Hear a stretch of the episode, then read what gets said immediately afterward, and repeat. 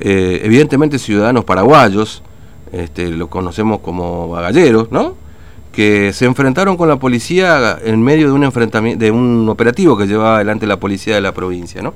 Por eso vamos a conversar con el comisario general Víctor Telles, que es jefe de la unidad regional 3 ahí en Clorinda.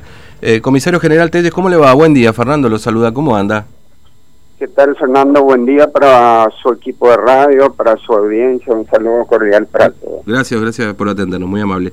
Eh, bueno, comisario general Telles, eh, Telles ¿qué, fue lo que pasó ayer? Digamos? ¿Qué, ¿Qué fue lo que ocurrió con. eran unos bagalleros, digamos, que con estos ciudadanos paraguayos con, que se enfrentaron con la policía? Mire, eh, ustedes saben de desde el momento de esta pandemia la policía ha, reforzado el servicio de seguridad acá en la frontera en forma conjunta con Gendarmería. Sí. Gendarmería, ustedes saben que la Fuerza Federal, dueño, digamos, de la frontera, ellos son los que tienen que cuidar nuestra frontera. Pero por X motivo, porque a lo mejor la fuerza eh, efectiva de ellos no, no, no es suficiente, Mm. Eh, y tenemos una frontera tan amplia, pues son casi 50 kilómetros de frontera, eh, frontera seca, porque el río prácticamente está sin agua, eh, y, al notar que ingresaban mucha gente ilegal acá en nuestro país, porque acuérdense que nuestra frontera está cerrada, no pueden pasar en forma legal, digamos, por migraciones, aduanas, no se puede pasar, salvo esa gente que que consiguen a través de migraciones este, repatriarse, digamos, tanto del lado argentino como paraguayo. Pero después la gente que ingresan a nuestro país o egresan también, lo hacen en forma ilegal. ¿Me entiendes? Por esa frontera seca y amplia, vulnerable, accesible que tenemos. Entonces, eh, ahí fue que al notar eso y diariamente hacíamos intervenciones con esta gente que ingresaban a nuestro país a cobrar ayudas sociales, porque hay mucha gente que cobran la IFE, cobran jubilaciones, pensiones, mm. muchas ayudas sociales, entonces la policía eh, reforzó la frontera en forma conjunta con Gendarmería y bueno, diariamente estamos haciendo ese tipo de intervenciones, así como yo le decía, cuando ingresan gente. Hemos llevado cantidad de gente a Formosa en aislamiento justamente porque los casos que tuvimos de COVID acá en Florida fue producto del ingreso ilegal de la gente, mm. ¿me entiendes? los paseros, los estibadores, los ladrilleros que estaban trabajando ahí en la costa son los que dieron casos positivos o gente que pasaron la ¿Se acuerda del caso de la señora que tenía un, un, puesto acá? Sí, sí, me acuerdo. Bueno, esa señora, por ejemplo, venía de Puerto Eso, ¿me entiendes? o sea, son gente de afuera que Paraguay, eh, la situación, digamos, sanitaria de Asunción es bastante delicada, ¿me entiendes? Entonces, ¿qué hacen la gente? La gente viene a Florinda por el sistema de cambio, vienen a comprar cosas, a comprar mercadería, la parte lácteo, este, carnicería, de todo, bebidas vienen a comprar de acá de Clorín. ¿Y cómo lo pasan? En forma ilegal. Ayer justamente, eh, este caso que usted relató, ayer mm. justamente se le observa a un grupo de 15 personas más o menos que estaban intentando de hacer pasar mercadería por un por un lugar, ¿me entiende? Ahí que se llama Bolsón Grande, se llama mm. un lugar donde hay un depósito donde llega la mercadería, almacenan ahí, ¿cierto? Este, Y de ahí lo va pasando por una zona este, clandestina. Ayer justamente el personal policial que estaba cerca del lugar observa esa, esa maniobra de esta gente e intervienen. Mm. Intervienen, pero ¿qué pasó? La gente paraguaya, la gente del otro lado, al observar el accionar policial, reaccionan contra el personal policial, lo tiran con la gomera, gomera mm. con bolita, tal es así que lesionaron a cinco personal policial que estaban ahí custodiando la frontera. Uno de ellos eh, un poco grave porque el impacto le dio a, al costado, digamos, en el párpado del, del, ojo al lado derecho.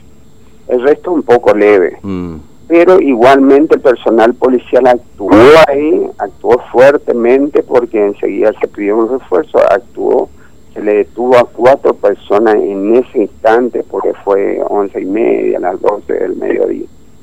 Se detuvo esa gente y se salió del lugar, o sea, la gente, el personal policial se retiró del lugar, porque cada vez la gente del otro lado se juntaban más gente y disparaban contra el personal. Inclusive hubo detonaciones de armas de fuego, y después escuchamos también un audio que la mayoría de ellos tienen armas de mm. fuego, ¿me entiendes? Claro, sí, sí. Bueno, se retiraron el personal de ahí y a la tarde, este, con la orden de allanamiento lo que nos concedió el juez, que es el doctor Mauriño, se le dio conocimiento a él, a la fiscal de turno de esta situación, bueno, nos concedió una orden, una orden de allanamiento, y a la tarde se ejecutó esa orden de allanamiento en ese lugar. En ese mm. lugar también a la tarde, a las 18, con un importante número de personal policial concurrimos al lugar y este, se le detuvo a tres personas más. En total tenemos siete personas detenidas. Mm. Igualmente, estas tres personas que estaban ahí en el, en la casa donde se efectuó ese allanamiento, resistieron fuertemente, con, mm. tenían en su poder machete, resistieron fuertemente, igualmente el personal este, los redujo a estas personas y están detenidas. Este Todas estas personas detenidas fueron llevadas ya a Formosa Capital están alojados allá en, una dependencia policial. Sí, eh, comisario Telles, este, eh, permítame preguntarle, ¿y, la situación está controlada hoy ahí en la zona? Eh, digamos, si hay, hay una hoy una custodia, por ejemplo, policial ahí en el lugar, estamos hablando son ocho y media, digamos. Sí, sí, sí, al contrario, reforzamos ese lugar justamente por este por este accionar de esta gente, ¿me entiendes?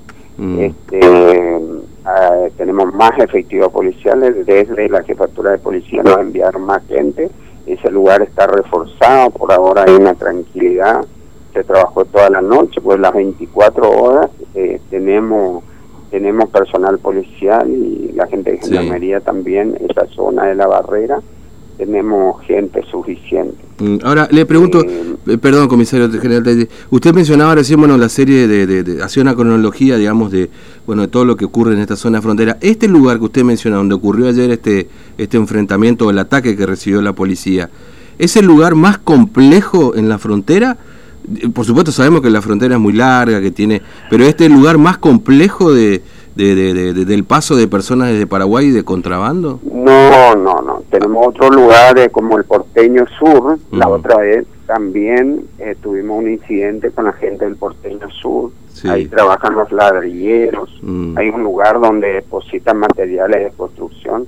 De ese lugar la otra vez se secuestró tres camiones con ladrillos cerámicos y mm. uno de los detenidos que se, se efectuó en ese, en ese procedimiento, en esa intervención, dio resultado positivo. Fíjese, esa persona estuvo eh, haciendo pasar ladrillo de pasamano con la gente del otro lado. O sea, hubo un contacto así estrecho, directo con la gente del otro lado y ese hombre dio positivo. Claro. ¿Entiendes? Sí, es decir... Ese lugar y el mm. Pilcomayo, el Pilcomayo también tuvimos creo que tres o cuatro casos que con COVID y mm. ese lugar también es bastante complicado. Fíjese que hasta ayer tuvimos un corte de tránsito ahí porque la policía no, no le está dejando a la gente eh, trabajar ahí porque no ingresa ningún camión con mercadería en ese sector. Mm, es mercadería. Eh, es, todos esos reclamos que estamos teniendo es porque como es la policía eh, tiene un control rígido, férreo ahí en la zona, ¿me entiendes? Sí, sí. Así que Mm. Bueno, comisario, este, a ver, si toda mercadería argentina en definitiva que vienen a llevarse de acá. Mercadería argentina, es mercadería argentina la que se lleva, ¿no? Claro, sabe que la situación monetaria, la situación económica le conviene, eh, el cambio, digamos, le conviene mm. a ellos. Fíjense que ellos vienen a comprar todo tipo de mercadería, inclusive bebidas de acá de Clorinda, porque le la situación cambiaria le conviene a ellos, ¿me entiendes? Sí, totalmente. Para ellos es todo barato acá, vienen a comprar y lo revenden allá en el lado mm. paraguayo. Pero ¿cómo pasa esa mercadería? Claro. Pasa forma Exactamente. ¿Entiendes? Totalmente. Eh, este, esa zona de Pilcomayo, por ejemplo, por ejemplo, así como yo le decía, esa, esa zona tenemos vallada todavía justamente y la gente que estuvieron reclamando era por esa razón. Que la policía se puso muy rigurosa y ellos estaban reclamando liberar esa zona para que ellos puedan seguir trabajando. Mm. Pero con esta pandemia es imposible. No podemos avalar una situación ilegal. La policía no puede avalar ese tipo de actividades ilegales que, ellos quieren hacer, ¿me entiendes? Totalmente. Lastimosamente no podemos, estamos en una pandemia, estamos cuidando la salud, este estatus mm. sanitario que estamos teniendo en la provincia es gracias al gran esfuerzo que todo el mundo estamos haciendo, estamos cuidando la salud de nuestra eh, nos ponen en riesgo a todos porque si ellos siguen trabajando, fíjense la gente de Mayo, esa zona tiene contacto estrecho con la gente del otro lado que está lleno de virus prácticamente y está enramada la zona de Lambaré, que es una, un pueblo que está muy cercano a Clorinda, frente a Pico Mayo, eh, diariamente tiene cantidad de personas infectadas y personas muertas, ¿entiendes? Mm. Y nosotros, por suerte, en no tenemos ninguna persona muerta. Pero eh, no queremos, eso es lo que estamos cuidando. El objetivo es eso. No estamos para irritarle, para pelear, para enfrentarnos, así como usted dijo, un enfrentamiento armado con la gente. No, no estamos para eso. Mm. Pero también eh, el caso de ayer fue la primera vez que tuvimos un así enfrentamiento, yo no diría un enfrentamiento, una agresión de esa gente hacia el personal policial. Pero este, se actuó y se va a seguir actuando. O sea, la, policía está para eso. Si de repente encontramos gente que quiera agredir al personal policial y tenemos toda la, la, la, eh, la ley está para eso. Mm. No, no vamos a aceptar una intimidación así por este por este tipo de conducta accionada de esta gente. Vamos a actuar, para eso tenemos la ley. Mm. Eh, la carátula de la causa es lesiones, daño, porque dañaron también un móvil policial, este, resistencia contra la autoridad, amenaza, porque nos amenazan con armas de fuego, con, con estos elementos contundentes, e intimidación pública, porque nos están intimidando y a la vez hay una asociación ilícita, porque son grupos importantes de, de gente que trabajan en esta actividad y nos están intimidando para que ellos sigan trabajando libremente. Mm. Pero con esta pandemia, lastimosamente, no vamos a permitir eso. Estamos cuidando la salud en la población de Clorinda, porque si no, nos vamos a infectar todos. ¿me mm. ¿Entiendes? Totalmente. Nuestro gobernador lo que nos dice es esto, cuidemos la salud de nuestra gente entre todos. Pues solo la policía tampoco nos puede hacer. Una situación sanitaria bastante delicada tiene nuestro vecino acá, Asunción. Entonces, eh, eso es lo que estamos cuidando, que no ingresen gente que nos pueda infectar. La gente que ingresaron, así como yo le digo, la mayoría ingresaron enfermos. Los casos que tuvimos en Clorinda, y ahora fíjese que se declaró una circulación comunitaria acá en Clorinda, producto de eso, porque ya no estamos encontrando, los médicos ya no están encontrando eh, dónde se contagió esa persona, ¿entiendes? Mm. Eh, le agradezco mucho su tiempo, ha sido muy amable, ¿eh? le, mando un abrazo. Bueno, un saludo cordial para su equipo de radio, un saludo cordial para todos. Gracias, muy amable, un abrazo, comisario. El comisario general Víctor Telles, de la Unidad Regional 3, ¿eh? este, bueno, contando lo que ha ocurrido ayer. Eh, a ver, porque esto ocurre, ¿por qué se da esta situación? ¿Querés que hagamos pausa, Marce? Hacemos una pausa y yo le voy a explicar después por qué se da esta situación. Eh, porque así como entra mercadería de contrabando, desde Paraguay hasta acá, también de acá para allá hay mercadería de contrabando. Después le vamos a contar un poco todo esto. Pausa y venimos, dale.